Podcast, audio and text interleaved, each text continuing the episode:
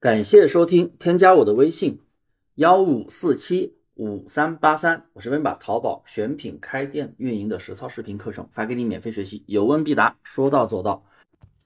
今天给大家讲的一个内容呢，就是喜马拉雅里面有个粉丝朋友啊，加我微信来问我说，他的淘宝店开了两个月，做一件代发的，一单都没有，为什么你们啊做店两个月，有的学员都能做到一天卖一千两千了？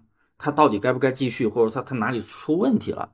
那我其实我要跟大家说一下，你的店铺啊没有订单，其实归根结底就是选品没做好。你们开新店没有流量，我们开新店一开始也是没有流量的。那为什么一个月后、两个月后差距会这么大？你做了两个月都没有开单、没有流量的话，一定要换一个操作方式。你要么就别做了，要么就换个操作方式，因为你现在走的路肯定是错的，对不对？你要继续还是用你原来的方式去操作的话，肯定会把自己内耗完啊。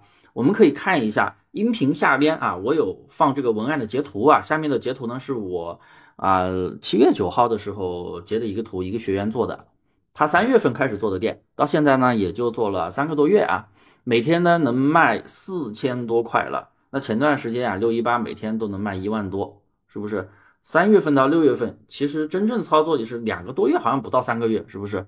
那为啥你操作两个月？一单都没有，我们的学员操作两个月能卖这么多呢？差距到底在哪里？这个模式肯定是可行的，那肯定就是在于选品和运营上出现了偏差，是不是？你可能听到这里，你都不明白到底什么是选品，什么是运营。所以其实我们做淘宝一件代发，一开始真的不要去过多的纠结你做什么类目。如果你不去精细化的选品的话，你不管做啥类目都是错的，一错再错，也不会出单。那说到选品，并不是说上什么产品就叫选品了。那我先说说常见的错误选品方法。第一个，你觉得别人卖的特别好，销量特别的高，你自己选过来也卖，你认为你也卖得出去，结果你加完价格，你发现完全没流量，更别提订单了。第二，你从来不去分析市场行情，随意定价。比如说一个宜家的水杯，实体店买也才二十块钱，你卖三十，你卖四十，你卖五十。傻子才会去买呢，对不对？定价不能够超出产品本身的价值。当然了，非标品像辅助鞋包就不一样了。同一个图片，同样的款，可能有人卖五十，可能有人卖五百，不同的价位都有不同的人群，那就又不一样了。第三，不要去凭自己的喜好和眼光选品。你认为好的宝贝，别人不一定喜欢。那这种产品，你这样去选品，这么随性的选，肯定不出单，浪费时间了，是不是？那怎么样？听到这里，是不是感觉说的好像就是你？是不是你就是用这种错误方式选品，那肯定拿不到流量。